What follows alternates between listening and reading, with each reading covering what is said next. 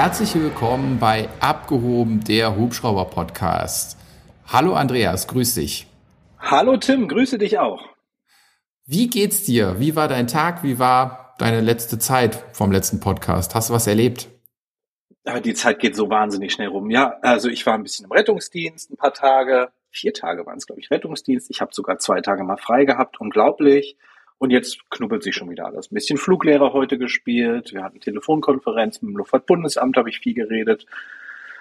So wie sich halt die ganze Zeit dreht, jede Menge zu tun, viele verschiedene Themen, aber es bleibt immer spannend und jetzt freue ich mich auf nächsten Freitag, da fliege ich wieder Rettung. Ja, man hangelt sich immer so von Flug zu Flug und zwischendurch kommt dann die ganze genau. administrative Sache, ja, kenne ich auch. Das stimmt. Und wie war es bei dir? Äh, ja, bei mir wird's gerade, also bei mir selber nicht, aber in der Schulung wird's gerade super spannend. Übermorgen haben meine drei Schüler ihre Prüfungsreife. Da haben sie ihren Flug mit dem Ausbildungsleiter und müssen präsentieren, dass sie bereit sind für die Prüfung. Ah, und toll. Im Moment gehe ich davon aus, dass der Daumen hoch geht und dann ist nächste Woche Montag und Dienstag die Prüfung, die praktische Prüfung. Und dann haben die drei Schüler ja anderthalb Jahre hoffentlich erfolgreich überstanden und dürfen sich dann auch Pilot nennen. Großartig. Ist das dann, ist eine kurze Frage dazu, prüft ihr dann intern, also sind es eure Prüfer oder nehmt ihr da auch aus dem zivilen Bereich Prüfer? Nein, wir nehmen unsere eigenen Prüfer, greifen darauf zurück, aber wir sind ja eine sehr große Luftfahrerschule und haben da mhm. unfassbar viele Fluglehrer und auch sehr viele Prüfer. Und dieses Jahr wird der Aus- und Fortbildungsleiter der Staffel Baden-Württemberg machen. Der kommt dann zu uns und ist bei uns auch Musterverantwortlicher für die H145 in der Luftfahrerschule. Der nimmt dann den dreien die Prüfung ab und ich denke mal, dass wir nächste Woche Mittwoch dann drei neue Piloten haben ja, die dann natürlich erstmal Fußgänger sind, bis die Lizenz ähm, auch ja materiell da ist. Aber dann haben sie es erstmal geschafft, ja. Toll, großartig, Menscheskinder. Die hören uns ja hoffentlich zu. Ich drücke euch ganz doll die Daumen. Ja, ich gehe mal davon aus, dass sie zuhören, ansonsten kriegen die Ärger. Super. Tim, wir wollten ein Thema noch direkt von Anfang an ansprechen. Da ging es drum, wir haben vor ein paar Folgen mal drüber gesprochen, da ging es um das Thema, dass auch ein Hubschrauber abgestürzt ist, um das Thema in England. Ich weiß nicht, ob du dich noch dran erinnern kannst. Ja, doch, da die 135, genau, ja. Genau, ja, genau. Richtig. Ja. Da haben wir, äh, haben wir von einem Kollegen, den wir auch beide kennen, noch äh, ein paar Internas ja. bekommen, sage ich mal. Der hatte ähm, da so ein bisschen persönlich auch, kannte er da den einen oder anderen aus dem Unternehmen, wo das passiert ist. Und ähm, der hat mir mehrere Unterlagen auch zur Verfügung gestellt, Untersuchungsbericht. Und am Ende ist es so, dass es immer noch eine Verkettung vieler blöder Umstände war, die dazu geführt hat, aber es war am Ende nicht, dass die Tanks leer waren. Es gibt in der Luftfahrt sowas wie so ein Schweizer Käsemodell. Das heißt im Prinzip, man kann viele Dinge vorschieben, damit etwas nicht passiert aber man hat nie so die Chance, dass man wirklich alles abblockt. Also irgendwas flutscht immer durch und dann kann man sich das wie so ein Schweizer Käse mit seinen Löchern vorstellen. Wenn man ganz viele Scheiben hintereinander legt, dann ist die Chance, dass da wirklich was durchschießt, relativ gering in gerader Linie, aber trotzdem immer noch gegeben. Und in dem Fall war es wohl so. Am End, das Endergebnis war, die Triebwerke sind ausgegangen, weil sie nicht mehr mit Sprit versorgt wurden. Aber es gab auf dem Weg halt diverse Probleme, die dazu geführt haben. Und ähm, es war jetzt nicht mhm. einfach, dass der Pilot irgendwie eine Lampe ignoriert hat und weitergeflogen ist, sondern es war, wie gesagt, eine Verkettung diverser unglücklicher Umstände, die auch mit einer musterspezifischen Sache zu tun haben. Ja, ich weiß nicht, ob wir das alles genau aufdröseln sollten, äh, ob das überhaupt so interessant ist, da total ins Detail zu gehen. Am Ende war es, wie gesagt, kein hundertprozentiger Pilotenfehler, sondern einfach er hatte in dem Moment nicht so einen guten Tag und ähm, hat vielleicht das ein oder andere dann auf dem Weg leicht fehlinterpretiert, was in der Summe einfach ein Riesenproblem ergeben hat, ja. Mhm. Ja. Ja, da gibt's ja leider einige Unfälle. Es ist ja nie ein Fehler, der zum Unfall, äh, zum Unfall, ja, zum Unfall äh, praktisch führt, sondern es sind ja immer mehrere Sachen. Ich hatte ja. da bei mir im Kanal auch mal was zu erzählt. Das ist halt wirklich dieses Schweizer Käsemodell. Es sind immer, es ist immer die Fehlerkette. Ja, ja. Es ist einfach immer die Fehlerkette. Sehr traurig, sehr schade das Ganze, ja, muss man wirklich sagen. Hm. Ja. Aber unser Thema heute dreht sich zum Glück nicht über den Tod, sondern es geht um das Thema Jobverlust, Ne? Wenn wir unser Medical verlieren, was passiert denn dann? Was kann man dann noch machen? Oder was passiert, wenn wir in Rente gehen müssen? Gibt bestimmte Bereiche in der Luftfahrt, da muss man mit 60 zum Beispiel in Rente gehen oder spätestens mit 65, je nachdem, wo man sich bewegt. Da hat übrigens, das habe ich gerade gelesen, ein Lufthansa-Pilot mal geklagt, 2017 war das, glaube ich. Der wollte mit 65 nicht aufhören zu fliegen. Und die Lufthansa sagt, nein, sorry, 65, EASA sagt, hier ist Ende Gelände, geht nicht weiter. Er hat dagegen geklagt, weil es eine Diskriminierung ist, weil andere Leute dürfen ja auch länger in ihrem Beruf arbeiten. Und da hat dann aber auch ganz klar, ich glaube, das Oberlandesgericht war es, oberste Gerichtshof, ich weiß es gar nicht mehr, ähm, äh, die haben dann gesagt, nee, nee, also das ist schon vollkommen okay, das macht mehr zum äh, Wohle der Luftfahrt, zur Sicherheit eben, dass eben mit 65 Schluss ist und man kann ja dann immer noch weiter als Fluglehrer arbeiten oder als Prüfer. Er war das in dem Fall, also von daher war das kein Beschäftigungsverbot, sondern eben einfach nur keine Passagiere mehr fliegen. Ja, hat er also verloren sozusagen. Aber was können wir tun? Ja, wie können wir uns absichern dagegen, wenn uns irgendwas passiert, weil äh, es kann ja jeder einmal irgendwie krank werden. Dann steht man auf einmal da, wenn man sagt jetzt, man hat eine, eine Herzerkrankung, Diabetes führt übrigens auch zum Verlust des Medicals erstmal ähm, und so weiter. Da gibt's viele, ein ganzes Pamphlet gibt's da ja, ne? kann man sich auch angucken. Meine EASA ist ein bisschen dicker und da sollte man sich gegen absichern. Ich glaube, der Tim hat den großen Vorteil, der arbeitet ja bei einem tollen Arbeitgeber, dass wenn du nicht mehr fliegen könntest, dann was passiert denn dann bei dir, Tim, eigentlich? Äh, Im Endeffekt nicht so viel anderes als bei jedem anderen Piloten auch. Mein Medical ist bei einem gesundheitlichen Problem dann halt nicht mehr gültig und ich darf nicht mehr fliegen.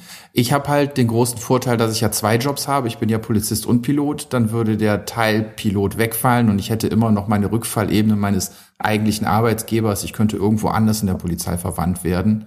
Aber ich glaube auch in der freien Wirtschaft, wenn du bei dir bei Heliflight äh, da unterwegs bist, die würden bestimmt auch noch einen Job irgendwo für dich finden, wo du dann ohne Medical noch unterkommen kannst.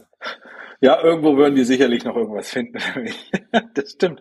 Hast du, äh, du bist ja auch Fluglehrer, hast du eigentlich dein äh, SFI, also Synthetic Flight Instructor, eingetragen? Witzig, dass du es ansprichst. Ich habe es heute wieder nachgelesen, weil ich heute wieder okay. darüber nachgedacht habe. Das ist ja auch so, so eine skurrile Sache. Ne? Du kannst dein SFI, also für, für den Simulator, wer das nicht äh, jetzt genau weiß, was das ist, äh, Simulator-Fluglehrer, also wenn ich in der Büchse bin und da schule, kann man sich gesondert eintragen lassen. Aber auch nur solange ich noch ein gültiges Medical habe und in den letzten zwölf Monaten, glaube ich, mindestens einen Flug auf dem Fluggerät gemacht habe.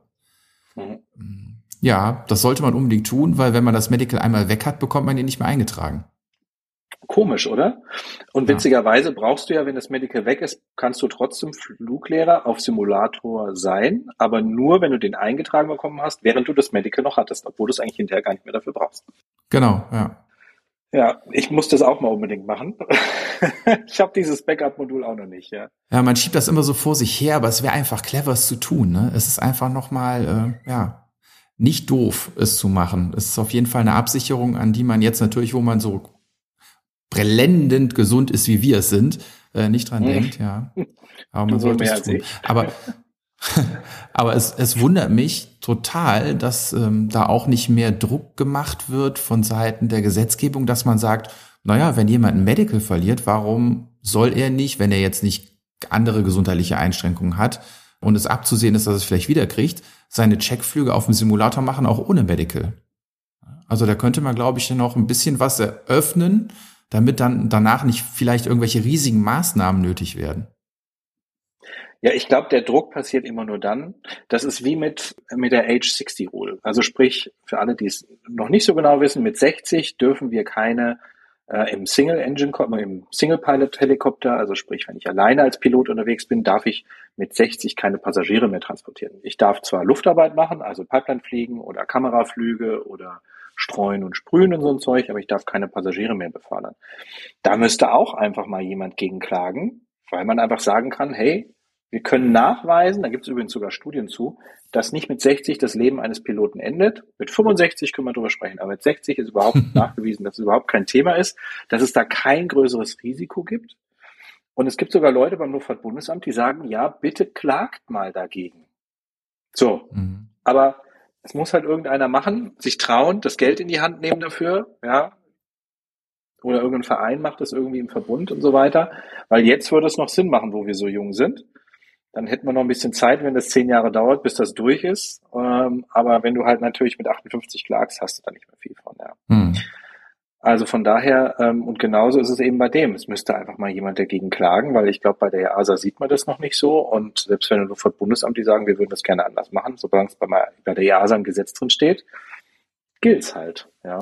ja, und das ist halt rechtliche Evolution. Ne? Ohne Klage passiert da keine Evolution. Da muss erstmal jemand wieder irgendwo hingehen und sagen, ändert das mal, äh, ich bin da nicht mit einverstanden und erst dann wird angefangen zu überlegen, ja. Ja, und das Problem ist, glaube ich, bei so einer Klage auch, du musst die ja selber finanzieren. Ich glaube nämlich nicht, dass wenn du gewinnst, weil es eine Verwaltungsgeschichte ist, dass du das Geld dann dafür wieder zurückkriegst. Da bin ich mir jetzt nicht sicher, ist nicht so mein Terrain, aber so ist es jedenfalls bei den Verwaltungsgeschichten, wenn du jetzt gegen irgendwas vorgehst, was äh, dir sonst nicht gefällt beim Amt, ja. Tja, aber um nochmal auf deine Frage zurückzukommen bei der Heliflight. Ja, sicherlich gibt es noch einen Job, aber es ist ja auch so, dass mein Herz natürlich an der Fliegerei hängt. Das heißt, würde mein Medical weg sein, würde ich trotzdem versuchen, irgendwie noch was als Fluglehrer, also im Sinne von Ground, Theorielehrer, äh, irgendwas in die Richtung zu machen. Sicherlich mein Safety und Compliance Gedöns, sage ich jetzt einfach mal, das könnte ich natürlich weitermachen. Aber Ach, da wird mir schon was fehlen, muss ich ehrlich sagen. Also, das wäre jetzt ein schlechter Zeitpunkt. ich fände es auch echt komisch, ne? Also, wenn ich mein Medical verliere und wir haben ja auch den einen oder anderen Fall in der Staffel, wo das mal passiert ist, ob temporär, also auf längere Zeit oder ganz, hatten wir beides schon. Ich weiß nicht, ob ich weiter in der Staffel arbeiten könnte. Ob ich nicht, je, wenn ich jeden Tag die Leute sehen würde, mit denen ich früher zusammen im Cockpit saß, da rausgehen und ich bleib da drin sitzen und mache irgendwelche E-Mails fertig puh, schwierig. Das stimmt, ja. Und man sagt ja auch, man hat sein Hobby zum Beruf gemacht und irgendwie ist dann auf einmal, naja, das Hobby weg, würde ich nicht sagen, aber ja, schwierig. So wie wenn du immer Boot fährst und auf einmal ist kein Wasser mehr da. Ja, dann hast du dein Boot noch, aber kannst nicht mehr fahren, ja. Tja, wie kann man sich dagegen absichern? Also in der freien Marktwirtschaft ist es so, dass man selber Maßnahmen ergreifen muss, einfach, ja. Bei der Polizei ist es natürlich super, wenn die sagen, hey, wir haben tolle Verwendung, aber in der freien Marktwirtschaft ist es einfach so, dass der Arbeitgeber auch sagen könnte, nope, haben wir leider keine Verwendung mehr für dich, weil wir sind ein reiner Flugbetrieb, sag ich mal, oder das, oder du kostet uns zu viel. Als Pilot bist du ja ein bisschen mehr wert, als wenn du nur Bodenhörnchen bist. Entschuldigung, wenn ich das so sage, aber ja, es kann also gut sein, dass es dann zu Gehaltseinbußen eben kommt, weil man einfach sagt, ich kann nicht mehr so viel Geld mit dir erwirtschaften, was auch real ist, weil du eben nur noch Tätigkeiten am Boden ausführst, als was auch immer. Ja, das kann also durchaus sein. Das heißt, ich habe mal eine Loss of License Versicherung abgeschlossen, die nennt sich so, ähm, dass wenn ich mein Medical verliere, und das ist ganz wichtig, das ist keine Berufsunfähigkeitsversicherung, sondern eine Loss of License Versicherung, dass wenn ich nicht mehr fliegen kann, es geht nicht darum, nicht berufstätig sein zu können, aber nicht mehr fliegen kann und mein Medical verliere, dass ich dann halt so eine Grundrente bekomme, mit der ich wenigstens irgendwie mein Leben weiter bestreiten kann, auch ohne Job eben, wo ich sagen kann, okay, jetzt kann ich mich neu orientieren und dann mal gucken, wo es irgendwie hingeht, ja. Aber die sind mittlerweile auch ziemlich teuer und ich kann eigentlich jedem Flugschüler immer nur raten, steigt sofort so früh ein in diese Renten, wie es geht, weil dann sind die nämlich noch günstig. Wenn man dann erst mit 30 äh, oder sagen wir mal mit 40 einsteigt, dann werden da ganz andere Preise aufgerufen in meiner Geschichte und das ist natürlich dann schon Aua, ja, bei dem mhm. Thema. Tja, dann ist das Medical weg. Medical ist leider ein heikles Thema, weil man einfach wirklich, also man muss nicht so topfit sein, dass wir jetzt sagen, und das meinte ich vorhin mit gesundheitlich geht's dem Tim besser als mir, der macht nämlich viel mehr Sport. Aber viel mehr Sport. Wenn ich mir deinen Instagram-Kanal immer angucke, hey, ich war gerade im Training und ich habe 50 davon und 10 davon gemacht. denke ich mir immer so, Gott, oh Gott, oh Gott, ja, Sport habe ich auch mal gemacht. Das ist gerade nur so eine Phase, das hört auch wieder auf. Mm, ist klar dann ähm, das ist wirklich wichtig, weil es kann wirklich sein, man geht morgens zum Fliegerarzt hin und ich muss ja ab 40 alle halbe Jahr hin, dass der einem sagt, du, pass mal auf, deine Blutwerte, hier ist irgendwas sehr auffällig.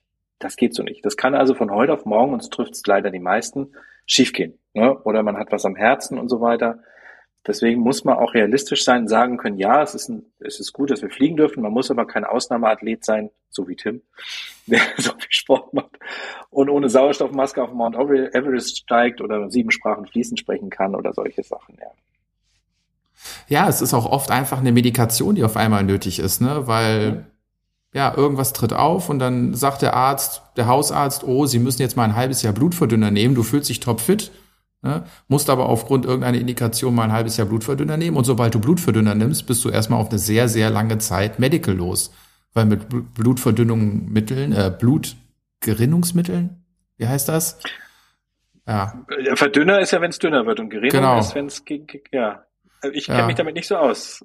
Äh, ja, also auf jeden Fall das ein oder andere Medikament wird dir dann verschrieben und sobald du das nimmst, bist du aber auch komplett erstmal raus. Du kannst ja nicht sagen, okay, das habe ich heute nicht genommen, dann darf ich wieder fliegen. Nee, nee, da muss erst wieder eine Untersuchung und das muss so und so lange abgesetzt sein. Und ähm, ja, dann guckst du erstmal in die Röhre. Und wenn du da in der freien Wirtschaft unterwegs bist und hast keine Loss of License, dann bist du im Endeffekt erstmal temporär arbeitslos. Mhm. Ist so, von heute auf morgen, ja, weil in dem Moment geht's nicht mehr weiter, ja. Tja, ich krieg deswegen oft die Frage gestellt, und das interessiert ganz viele, es gibt ja seit einigen Jahren, und zwar machen viele neben dem Berufspilotenschein ähm, noch ein Studium mit.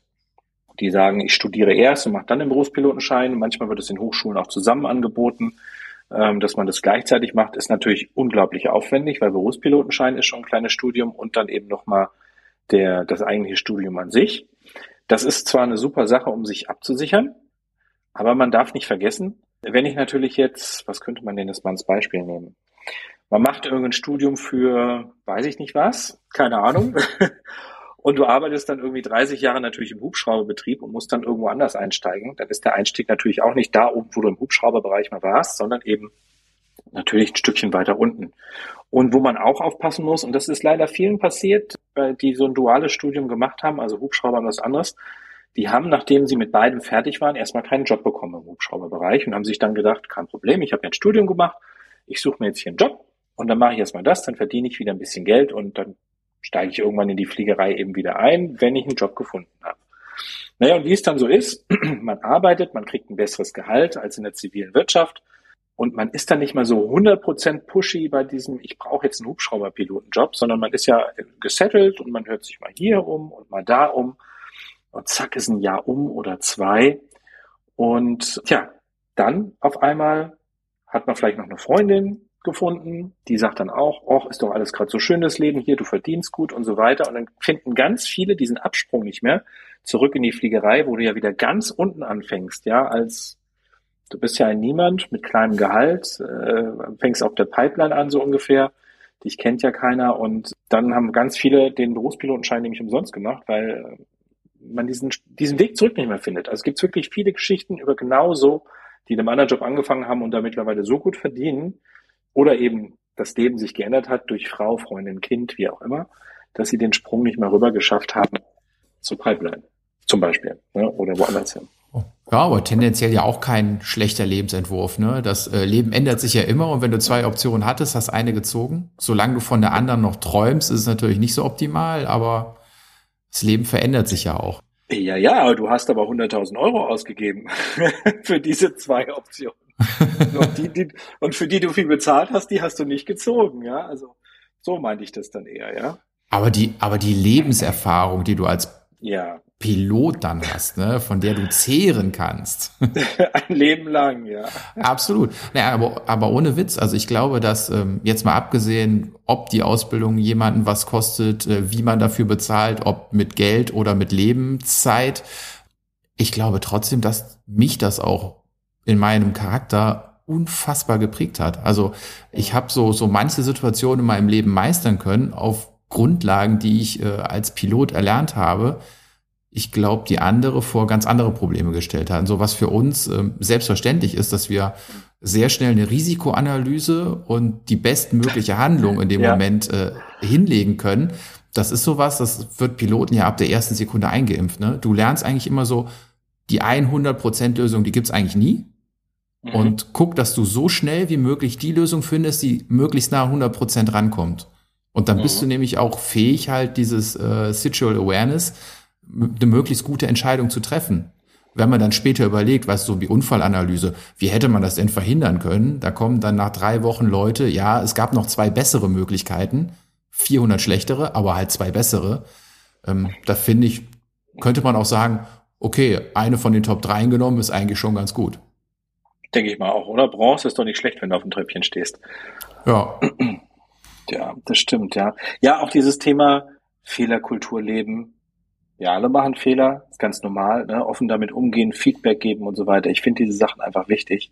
Da gibt es ganz viele, die das einfach, also ne, dieses, was wir eben leben müssen, CRM, MCC, also Crew Resource Management, Multi-Crew Coordination, diese ganzen Geschichten mit anderen umgehen und darüber reden und das nicht persönlich nehmen, sondern einfach sagen, hey cool, du hast mir gesagt, ich habe einen Fehler gemacht, geil, weiß ich, wie ich mich das nächste Mal verbessern kann eigentlich. Ja, freue ich mich danke dir dafür. Ja. Und da gibt's halt ganz viele, die können damit nicht umgehen, die sagt, denen sagst du dann halt, pass mal auf, lass es du das nächste Mal so und so machen und die gucken dich an und denken dir, ey, kannst mir doch jetzt nicht in die Augen sagen, dass ich da einen Fehler gemacht habe. Das habe ich bei meinen asiatischen Schülern übrigens immer gehabt, das Problem. Wenn ich denen ein Feedback gegeben habe, für die war das, oh Gott, hm, Glaube ich sofort, ja.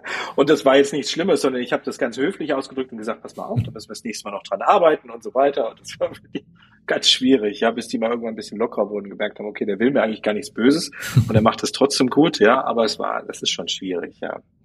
Das ist wirklich schwierig. Mhm. Ja, äh, aber wir hatten es ja jetzt eben eigentlich von Alter und so, ne? Und das ist ja mhm. auch äh, ganz interessant. Du hast jetzt diese 60 Jahre Single Pilot und 65 Air Transport und sowas angesprochen. Aber es fängt ja teilweise schon viel früher an, wenn ich mir da die Bundeswehr angucke. Wenn du da äh, Jetpilot bist oder so, ich glaube, da ist es mit 42 wirst du mehr oder weniger ausgesondert.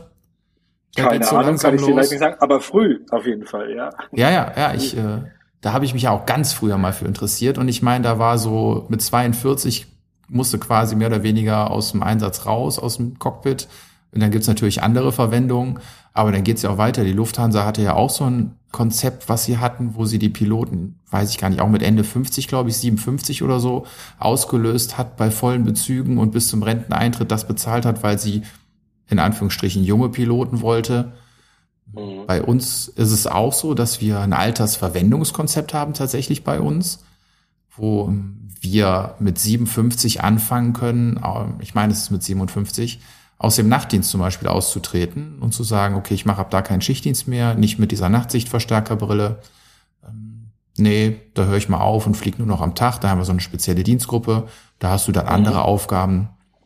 Ja, mit 60 ist es ja sowieso dass es dann langsam zurückgefahren wird, weil wir mit 61, spätestens mit 62 dann auch fertig sind noch. Ach so, bei euch geht's gar nicht bis äh, 65, 67, wie auch immer. Nee, Polizeibeamte in NRW sind mit 62 fertig. Die Ach, gehen dann in Pension. Und wie sollen wir denn unseren Podcast, ne, erzähl? Und wenn du 25 Jahre Schichtdienst hinter dir hast, also Früh-, Spät-, Nachtdienst, wenn du die irgendwie in den ganzen Arbeitsjahren gesammelt hast, dann darfst du noch mal ein Jahr früher gehen. Ach ja, siehst du mal, das wusste ich gar nicht.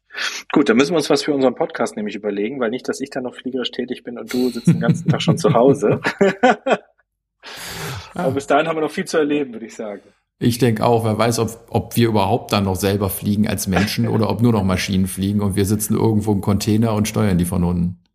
Ja, ja, das hat ja auch was mit dem Thema Rennen zu tun. Also weil es geht ja immer mehr dahin, auch jetzt wird darüber diskutiert, äh, dass man mehr Single Pilot wieder doch fliegt, also mehr wieder ein Pilot im Cockpit sitzen sollte, weil die Maschinen einfach schon so viel können, dass man keine zwei mehr braucht und zwei Menschen theoretisch mehr Fehler machen als einer, ja.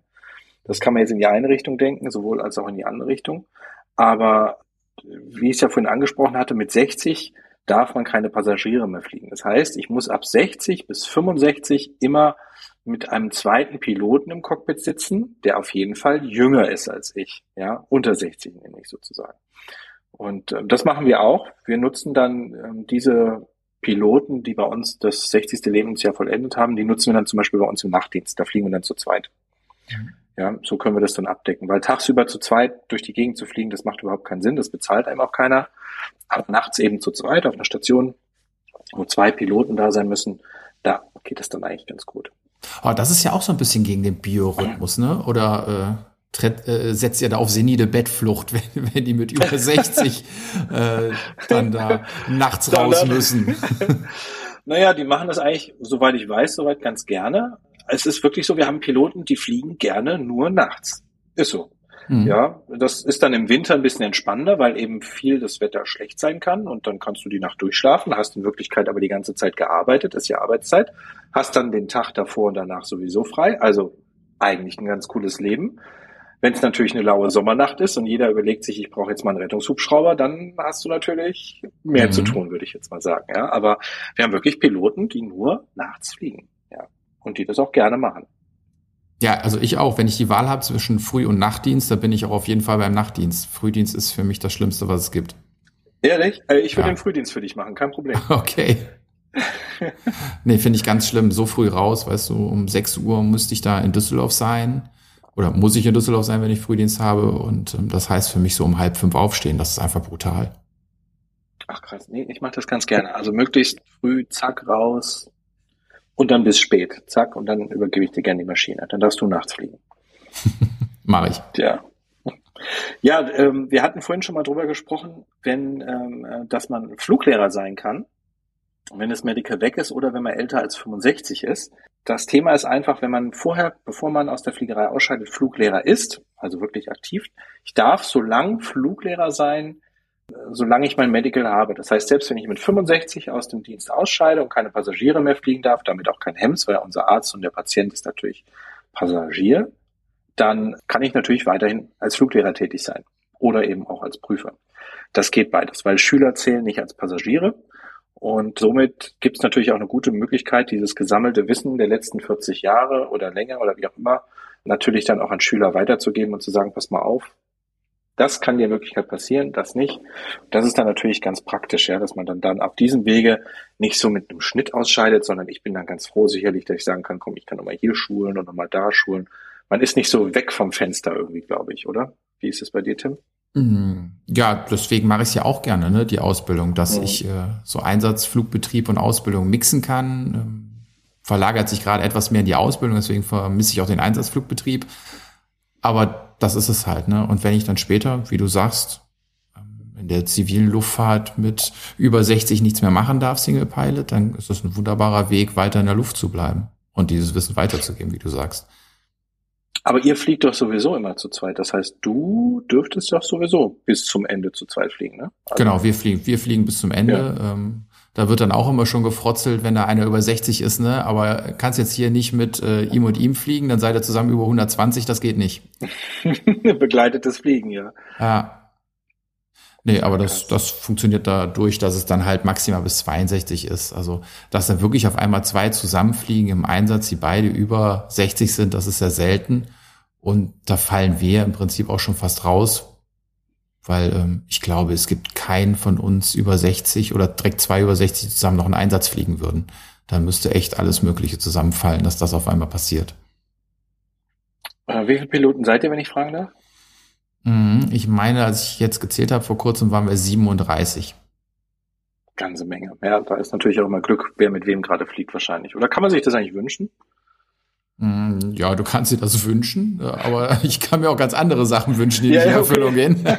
Nein, ähm, du hast, du hast Dienstgruppen, wo wir dann zwischen äh, Minimum zwei Piloten natürlich bis vier, fünf Piloten auf dem Papier stehen haben, die dann aber Zusatzaufgaben haben.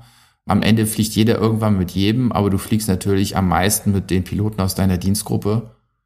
Und ähm, Standortmischung passieren zwischendurch auch. Wir haben ja Düsseldorf und Dortmund, das eher selten. Aber ich sag mal, alle an einem Standort, die fliegen ständig immer irgendwie zusammen. Kannst du dich noch dran erinnern, als du damals dein erstes Medical gemacht hast, was du da alles machen musstest?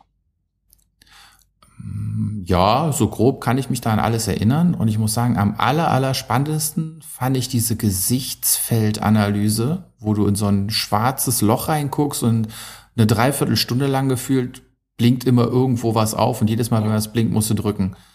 Also am Anfang war es witzig, die ersten zehn Minuten, aber das ging wirklich ewig. Ja, ich wäre fast eingeschlafen. Ja. Ich muss ehrlich sagen, so irgendwann fallen einem so mal die Augen zu, weil ich dachte, oh, ist das langweilig. Das stimmt, ja. Was gab's noch? Vielleicht können wir den Leuten, die Medical noch nicht gemacht haben, noch ein bisschen erzählen, was dafür notwendig ist, um so ein Tauglichkeitszeugnis Klasse 1 zu bekommen. Mhm. Ja, du wirst halt von oben bis unten auf den Kopf gestellt. So alle deine Sinne werden getestet. Ne? Wir waren gerade bei den Augen mit der Gesichtsfeldanalyse, um zu gucken, in welchem Winkel können die Augen dann noch was wahrnehmen. Dann habe ich natürlich auch, habe ich irgendeine Farbenblindheit?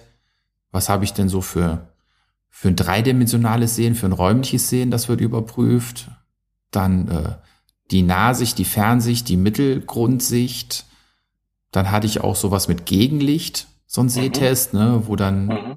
im Sehtest ja noch so eine Lampe ins Auge leuchtet, um zu gucken, wie du der Nacht so drauf bist, wenn du noch eine externe Lichtquelle hast, die dich blendet.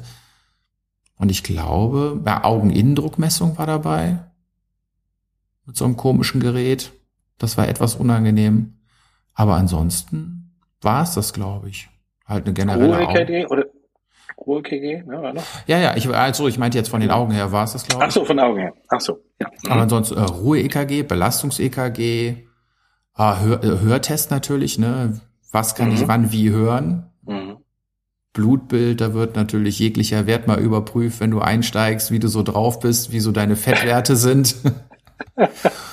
hm, ja. Und dann halt auch äh, so eine, ja, eine, Grundkonstitutionsuntersuchung, äh, Untersuchung, wie du so drauf bist, wie deine Reflexe sind. Ja, der Arzt stellt dich halt einmal auf den Kopf und fragt auch mal so, wie du denn selber dich überhaupt fühlst und ob du irgendwelche Probleme hast, wird ja mittlerweile auch gefragt. Mhm. Ja. Also ich glaube, alles in allem dauert das bestimmt so fünf, sechs Stunden, die Grunduntersuchung, die, äh, das, die Erstfeststellung. Ich kann es dir gar nicht mehr sagen, wie lange es bei mir gedauert hat. Es war auf jeden Fall ein Vormittag oder Nachmittag. Irgendwie sowas war das dann eben, ja.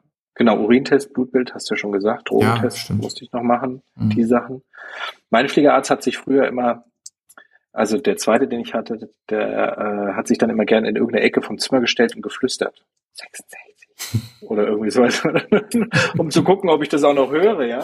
Oder jetzt, also plus den Hörtest, aber das war für ihn trotzdem immer nochmal, das musste er immer machen, dann flüstert er immer irgendwas. Das war ganz witzig. Naja, und dann muss man halt das Medical bis 40 einmal im Jahr ähm, das Klasse 1 erneuern und ab 40 dann zweimal im Jahr.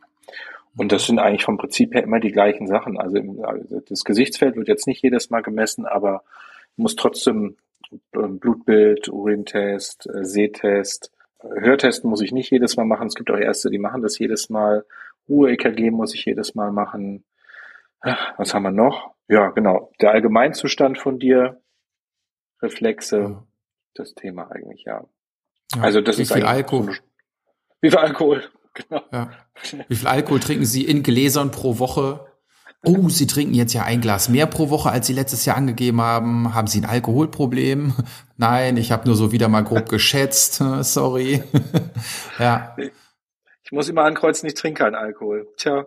Oha. ist ein bisschen leichter, ja. Da ist es leichter, das stimmt, ja. Mhm. Aber ich finde es auch, du musst ja auch jedes Mal deine Flugerfahrung angeben, wie viel Stunden, und ich vergesse jedes Mal vorher mein Flugbuch mhm. zu gucken. Du weißt, jedes Mal die Frage kommt, dann sitzt du dann so, oh, wieder vergessen, wie viel war das denn ungefähr? Ja. Und dann überschlägst du wieder, wie viel Flugerfahrung du ungefähr hattest, ja.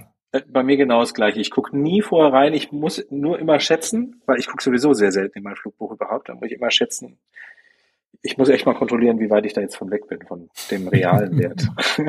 Aber ich versuche ja. immer zu untertreiben, nicht zu übertreiben, ja. Ja, ich frage mich auch immer, boah, wie war das denn letztes Jahr? Was habe ich da angegeben? Nicht, dass ich jetzt auf einmal irgendeine Gesamtstundendauer angebe, die überhaupt nicht mehr mit der Jahreszahl zusammenpasst und oh, das ist auch immer. Aber ich glaube, das ist auch in, im Endeffekt nicht so wichtig. Das wäre mal eine interessante Frage, ob das eine große Rolle spielt. Das müsste ich eigentlich mal fragen. Aber ich glaube, das ist eher nur, dass die sehen, okay, wie viele bist du unterwegs wahrscheinlich, ne? Ja. Genau, es gibt nämlich noch, ja, nee, erzähl. Und wenn sie was feststellen, ne, ob man das irgendwie da in Korrelation bringen kann, äh, dass du dieses Jahr auf einmal doppelt so viel geflogen bist, oh, und ja, der Rücken sieht jetzt dieses Jahr gar nicht so gut aus wie letztes Jahr oder irgendwie sowas. ja. Oh, sie sind wieder viel Zweiblattrotor geflogen, genau. genau. ja. Nee, ich wollte noch sagen, man muss ja auch vor jedem Termin nochmal einen Fragebogen ausfüllen wo dann genauso Fragen, wie Tim gerade erzählt hat, beantwortet werden müssen. Raucht man? Wenn ja, wie viel? Trinkt man? Wenn ja, wie viel? Fühle ich mich schlecht? Habe ich meine Freunde verloren? Habe ich Gedanken, ob ich mich umbringen möchte? All solche Geschach Sachen werden da abgefragt. Muss man dann unterschreiben und ausfüllen. Ne? Mhm. Und wenn alles passt, kriegt man am Ende diesen komischen weißen Schein, wo dann wieder drin steht, dass man für ein halbes Jahr in meinem Fall tauglich dann ist sozusagen, ja. Aber ich muss wieder hin im Mai, freue ich mich aber drauf. Er ist ein lieber netter Fliegerarzt. Das ist übrigens ein ganz wichtiges Thema, Fliegerarzt, wenn wir schon bei Jobverlust sind. Man sollte immer, und das ist meine Meinung, zum gleichen Fliegerarzt gehen, äh, wenn man sich dann aussuchen kann, weil man natürlich auch ein Vertrauensverhältnis irgendwie äh, aufbaut und natürlich der Arzt einen mit der Zeit auch kennenlernt. Ja. Der weiß, der begleitet einen sozusagen, so dass man auch wirklich sagen kann und der einem sagen kann, okay, für die letzten Jahre war doch alles supi, warum weicht denn hier irgendwas gerade vom Wert ab? Lass mal nachgucken. Ja, das hilft dann doch sehr viel im Endeffekt, weil man dann rauskriegt, war eigentlich gar nichts Schlimmes und beim Arzt nicht gleich alle Alarmglocken angehen, sondern der das auf einer ruhigen Ebene klärt, sagt, hier, geh nochmal zu dem hin oder zu dem und lass dich da nochmal durchchecken. War bei mir übrigens auch so. Verdacht auf Herzmuskelentzündung hatte ich und pum, dann wäre es ja das erstmal gewesen dem Fliegen. Nee, war einfach nur eine Infektion an irgendeiner anderen Stelle im Körper. Und also das war, aber kam aber auch nur raus, weil er mich schon kannte. Und das war das Gute daran. Ja. Mhm. Nur deswegen wurde es dann richtig diagnostiziert am Ende dann. Ja, kann ich nur unterstreichen. Sonst, ja. Ist, ist bei mir genauso. Ich bin auch seit, oh, wie lange gehe ich zum Medical jetzt? Seit 2007, also 16 Jahre und äh, jedes Mal beim DLR, noch nie beim anderen Fliegerarzt gewesen. Ja. Hast du da auch mal den gleichen? Ähm, der hat einmal gewechselt in der Zeit, aber der hat einen mhm. Nachfolger bekommen, der eh schon da war. Der war damals so. der, der Kardiologe dort und äh, mhm. jetzt ist er halt der Leitende. Von daher äh, kennt der mich auch die ganze Zeit und wir haben natürlich auch schon das eine oder andere Krankheitsbild durchgemacht, sage ich mal. ja, aber das ist ja normal und das ist eben genau das Gute, ne? dass man ja. eben dann nicht sofort sein so Riesenalarm, Medical weg und nee, können wir nicht mehr und geht nicht mehr, sondern die wissen erstmal, okay, wir gucken jetzt mal, Tim, das kann doch nicht sein. Du machst so viel Sport, du bist so gesund, du bist so fit, das muss irgendeinen anderen Grund haben, ja. So ist es dann daneben, ja. Also Medical weg ist leider, leider ein Riesenthema, ja. Oder auch wenn man Probleme am Herzen hat, hatte ich auch einen Kollegen, der hat, da ging die ähm, Herzmuskelklappe nicht mehr, nicht mehr richtig auf und zu. Da ist so eine Sehne gerissen, die flatterte einfach dann nur noch so rum.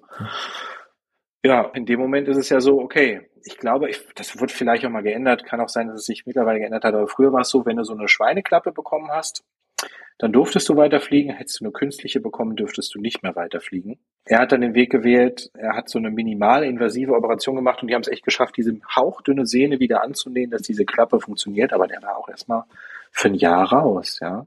Also, das gleiche ja. auch, ja, das gleiche auch, was viele unterschätzen, die lassen sich die Augen lasern und gehen dann zum Fliegerarzt hin und sagen, ich kann wieder ohne Brille sehen, ich habe mir die Augen lasern lassen. Und der sagt, oh, ist diese Therapie denn überhaupt anerkannt, die Sie da, den, den Laser, den Sie verwendet haben? Und da gibt es leider auch einige, die dann hinterher auf die Nase gefallen sind, dürfen nicht mehr fliegen, obwohl sie 110 Prozent sehen. Ja, mhm. das war's dann. Also auch da bitte vorher schlau machen. Ja, ganz wichtig, ne? Also das ist auch oft so und viele wissen auch gar nicht, was sie melden müssen. Bei uns war mhm. auch ganz lange so in der Schere eine Corona-Infektion. Muss ich die melden? Muss ich die nicht melden? Damals, als das ganz akut war, ne, als das losging. Und man musste sie melden. Aber das wusste irgendwie keiner. Also oh. auch, ja, genau. Du guckst auch ja, so, du hast du anscheinend auch nicht gewusst. Ich wusste es auch nicht. Wir sind dann darauf aufmerksam ja. gemacht worden, weil halt mal einer nachgefragt hat und gesagt hat, so, man weiß ja nicht, was damit wird und so. Und dann ist beschlossen worden wohl, ähm, dass es erstmal meldepflichtig ist und dass man dann weiter gucken muss, wie man die Leute dann in Zukunft bei Medical untersucht. Also wundere dich nicht, wenn du beim nächsten Medical vielleicht gefragt wird, ob du mal eine Corona-Infektion hattest. Ja, siehst du? Zu spät. ja. Zu spät, ja, krass. Nee, das, das wusste ich nicht. Aber man muss, man wird ja auch automatisch untauglich, wenn du, wie war das? Äh, wenn du stationär aufgenommen wirst ins Krankenhaus mhm. oder länger als 21 Tage ja, krank. Ich, ich glaube echt, sowas? ich glaube, diese 21 Tage haben sich geändert. Ja, ich weiß es nicht mehr.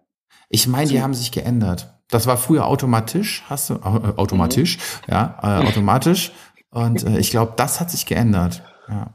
Das weiß ich nicht mehr. Das müsste ich jetzt selber mal nachlesen. Das mhm. kam mir eben gerade noch mal so flugs in den Kopf. Aber ja, wenn du, glaube ich, stationär aufgenommen wirst, dann bist du automatisch erstmal ja. raus und musst dann irgendwie das erstmal wieder herstellen über den Fliegerarzt. Ja.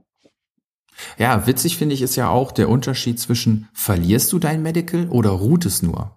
Mhm. Das ist ja auch ein Riesenunterschied, ob ich jetzt wirklich irgendeine Erkrankung habe, wo der Fliegerarzt sagt, okay, das Medical ist jetzt weg, damit haben sie das nicht mehr. Oder du mhm. hast irgendeine Erkrankung, wo gesagt wird, na ja, das ist jetzt vorübergehend, das Medical ruht und äh, wenn die Erkrankung überstanden ist, dann untersuchen wir das äh, nochmal und dann wird es direkt wieder erteilt. Weil wenn es weg ist, dann muss das LBA wieder entscheiden, ob du es bekommen darfst. Aber wenn du beim Fliegerarzt bist und du hast irgendwas, was der feststellt, du meinst, dann ruht es erstmal, du lässt dich weiter untersuchen und es ist noch nicht abgelaufen, ja, weil du hast, weiß ich nicht, noch vier Wochen Zeit. Das würde doch dann den Ruhezustand wieder aufheben, oder? Braucht genau. dann man trotzdem das LBA? Nee, nee, dann brauchst du das LBA nicht. Äh, es kann auch ablaufen, Solange du es nicht mhm. verloren hast, dann musst du es nur erneuern. Aber wenn du jetzt eine Erkrankung hast, die in diesem dicken Pamphlet steht, was du da genannt hast, mhm. und da drin steht, damit ist das Medical erloschen, dann musst du ja quasi das Medical neu ausstellen. Und das heißt, der mhm. Fliegerarzt untersucht dich und muss dann dem LBA die Akte schicken mit dem Gutachten und dann entscheidet das LBA, also die Stelle beim LBA darüber, ob das Medical erteilt werden darf oder nicht. Da habe ich gehört, das dauert sehr lange, so ein Vorgang. Sehr, sehr lange. Ja, wir haben da Leute gehabt, die haben über ein Jahr gewartet, ja. Wahnsinn, oder? Ja. Bist du ein Jahr? Ich meine, dann seid ihr ja wahrscheinlich auch wieder abgesichert irgendwie. Dann können die ja Polizeidienst irgendwie weitermachen. Ja, wahrscheinlich irgendwie, ne? Ja, du machst dann auch Innendienst, ne? Also Fliegen ist dann genau. nicht. Und äh, dann muss man auch warten und ist auf Gedeih und Verderb irgendwie ausgeliefert. Ja, siehst du, und das wäre bei uns wieder in der zivilen Marktwirtschaft problematisch, wenn du irgendwie Pipeline-Pilot bist und bist darauf angewiesen, dass du fliegst bei deinem Arbeitgeber und der muss dann einfach sagen, nee, sorry. Mhm. Gut, als Beobachter, ja, als, ah, das ist jetzt eine gute Frage. das als, könnte sein. Ne? Ja, ja, genau, weil du bist ja als Beobachter auf der Pipeline, bist du Mission Specialist. Ähm, und ich glaube, da brauchst du aber auch ein Medical für. Voll. Also bei uns brauchen äh, alle, bei uns brauchen alle Crewmitglieder, auch die Operatoren, die ja keine Piloten sind, brauchen Medical Class ja. 2, weil sie zur Crew gehören. Ähnlich wie Flugbegleiter. Äh, das hören die auch nicht gerne, wenn man sie so nennt. aber ähm, die brauchen ja auch ein Medical Class 2. Also deswegen könnte ja. ich mir auch vorstellen, dass so ein Mission Operator da im Pipeline-Dienst auch ein Medical Class 2 braucht. Das kann, das ist die Frage, genau. Ja, unser Hems, der braucht ja auch ein Medical. Da kommt, ja. da kommt er auch nicht drum herum. Wenn man es jetzt ganz genau nimmt, im Gesetz steht drin, er braucht eine ärztliche Bescheinigung. Aber wir sagen, nee, er braucht ein Medical, damit wir uns da absichern. Dass mhm. wir da einen gleichen Standard haben, weil ärztliche Bescheinigung ist ja jeder Arzt kann ja anders entscheiden, ja. Ja. Interessant, aber leider für viele ein sehr trauriges Thema, weil sowohl du als auch ich Jungs oder Mädels kennen, die einfach ihr Medical schon verloren haben und die dann echt auf diesen Traum vom Fliegen verzichten müssten. Und ähm, deswegen sage ich aber auch immer, wenn einer eine Berufspilotenausbildung macht, er soll um Gottes Willen vor der Berufspilotenausbildung nicht das Klasse 2 Medical machen, sondern direkt Klasse 1, auch wenn man es nicht direkt braucht, weil dann weiß man wenigstens schon, ist man fit. Es gibt mhm. doch einige leider, die machen erst ihren Privatpilotenschein und sagen, so jetzt mache ich aus Klasse 2 Klasse 1 und dann sagt der Fliegerarzt, sie werden leider Klasse 1 nicht schaffen, weil. Und dann hat man nämlich das Geld schon vorne vorher ausgegeben für den Privatpilotenschein, mit dem man dann erstmal gar nichts mehr anfangen kann. Ja. Ähm, also auch das als gut gemeinter Rat, auch wenn es ein bisschen teurer ist, immer erst Klasse 1 machen, dann weiß man wenigstens, jetzt wäre ich trotzdem fit, um Berufspilot werden zu können. Nicht, wenn die Hälfte der Summe wahrscheinlich schon draußen ist, ja. Ja, absolut. Und da gibt's so viele Sachen, wie du auch schon gesagt hast, wo man gar nicht weiß, äh, hindert mich das daran, jetzt Medical Class One zu kriegen ja. oder nicht. Da muss man einfach den Experten fragen, weil das einfach so viele Dinge sind, die da mit reinspielen, dass man es selber vorher, wenn man da nichts mit zu tun hat, gar nicht so wirklich durchdringt, die Sache. Ja, ist wirklich so. Es waren auch alles gesunde Leute, wo du denkst, ey, alles super. Und die wussten selber nicht, dass, wie du so schön gesagt hast, dass dieser Verlust, äh, dass dieses dieses Ereignis zu einem Verlust oder dass sie das Medical eben nie kriegen, um es mal so kompliziert auszudrücken. ja, die eigentlich so eine Leute sind, wo man denkt, das ist alles tippitoppi und die selber davon nichts wussten, dass sie dieses Mal hatten. Aus der Kindheit irgendwas und so weiter, irgendeine Krankheit und dann damit war es vorbei. Mhm. Äh, mir, mir fällt gerade ein, noch mit dieser langen Wartezeit, ne? Du, ja. es, man konnte ja früher wegen Untätigkeit äh, dann davon ausgehen, dass man sein Medical wieder hat. Kannst du dich da noch dran erinnern Echt? an die Zeit? Ne? Also es, es gab mal eine Zeit quasi, wenn, wenn du das verloren hattest und neu gemacht hast und der Fliegerarzt hat gesagt, okay, da passt wieder alles, dann ist das dem LBA übersandt worden und die hatten dann vier Wochen Zeit oder ich meine, es waren vier Wochen oder sechs Wochen, ich meine, es waren vier Wochen. Und wenn die sich in der Zeit nicht gemeldet haben, dann konntest du als Pilot davon ausgehen, okay, ich habe mein Medical jetzt wieder. Das, das war so eine Untätigkeitsklausel und die ist aber irgendwann vor ein paar Jahren rausgenommen worden, weil das LBA halt mit ihrer Bearbeitungszeit nicht mehr hinterherkam wahrscheinlich. Ja. Und halt die Leute dann wieder geflogen sind, das LBA dann, nachdem die schon wieder zwei Monate geflogen sind, gesagt hat, ey, da passt noch was nicht, da muss noch was nachgereicht werden oder das reicht einfach nicht. Und ähm, ja, dann sind sie im Endeffekt zwei Monate mindestens äh, nicht mit dem äh, mit den Vorschriften konform geflogen, weil sie einfach kein Medical hatten, aber laut Gesetzeslage davon ausgehen konnten, dass sie doch eins haben. Also ganz wirr. Ach krass, ja.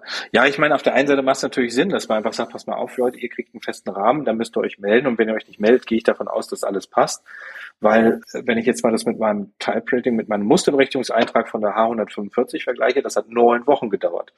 So, mhm. ne? Ich meine, mittlerweile hat das LBA Mitte letzten Jahres eingeführt, dass man trotzdem fliegen darf, wenn man ein neues Type-Rating erwirbt, unter bestimmten Umständen eben jedenfalls. Das hat mir dann sozusagen den Poppes gerettet, weil ich dann schon fliegen konnte, aber ähm, wäre das da nicht da gewesen. Was soll denn mein Arbeitgeber mit mir machen, wenn ich neun Wochen einen Hubschrauber, also dieses Modell nicht fliegen kann, wofür er mich eigentlich gerade ausgebildet hat? Ja. Mhm. Naja gut, aber das ist wieder ein ganz anderes Thema. ja. das ist das stimmt. nicht hin. Super, Tim, du, die Zeit ist schon wieder um, Mensches Kinder. Das geht ja. so schnell mit dir. Sehr gut. Ja, ist aber auch Toll. gut. Haben wir doch, glaube ich, wieder über so ein paar Sachen gesprochen, die äh, da draußen vielleicht helfen können. So, als Quintessenz einfach, was du eben auch nochmal gesagt hast, sichert euch frühzeitig ab. Ja, die Loss of License Versicherung. Ne? Wie gesagt, genau. keine Berufsunfähigkeitsversicherung, das ist was anderes, sondern es geht wirklich nur um das Medical für Piloten sozusagen. Ja, mhm. ja ist uns Danke damals dir, auch. Ja, nicht. Achso, Entschuldigung, du wolltest noch was sagen. Ich ja. wollte dich nicht rausschmeißen. nee, ist uns damals auch gesagt worden in der Ausbildung, dass wir daran denken müssen, weil wir natürlich auch als Piloten Zulagen kriegen, die ein anderer Polizist nicht kriegt. Der kriegt dafür andere Zulagen, aber die sind jetzt auch nicht unerheblich, möchte ich mal sagen. Ähm, die sind natürlich nicht abgesichert. Wenn ich meine Lizenz oder mein Medical verliere, dann muss ich darauf verzichten. Aber es ist halt in einem Rahmen, wo ich sage, da lohnt sich für mich jetzt keine zusätzliche Versicherung, weil man ja immer davon ausgeht, man bleibt ja eh gesund. Und ich mhm. hoffe auch an euch da draußen, äh, sichert euch ab, aber bleibt trotzdem gesund.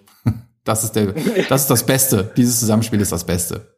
Ich muss jetzt erstmal ein paar Chips essen was für meine Gesundheit tun. Oha. Super, Tim. Also ich danke dir dafür. Für deinen tollen Input habe ich auch wieder was dazugelernt. Ja, danke dir auch. War ein schönes Gespräch wieder. Und ich hoffe, euch draußen hat es auch gefallen. Und meldet euch auf unserem Instagram-Kanal. Ihr habt am Anfang gemerkt, wir lesen das wirklich alles und machen unsere Gedanken dazu. Und wenn wir was nicht so ganz richtig erzählt haben, stellen wir das auch gerne gerade.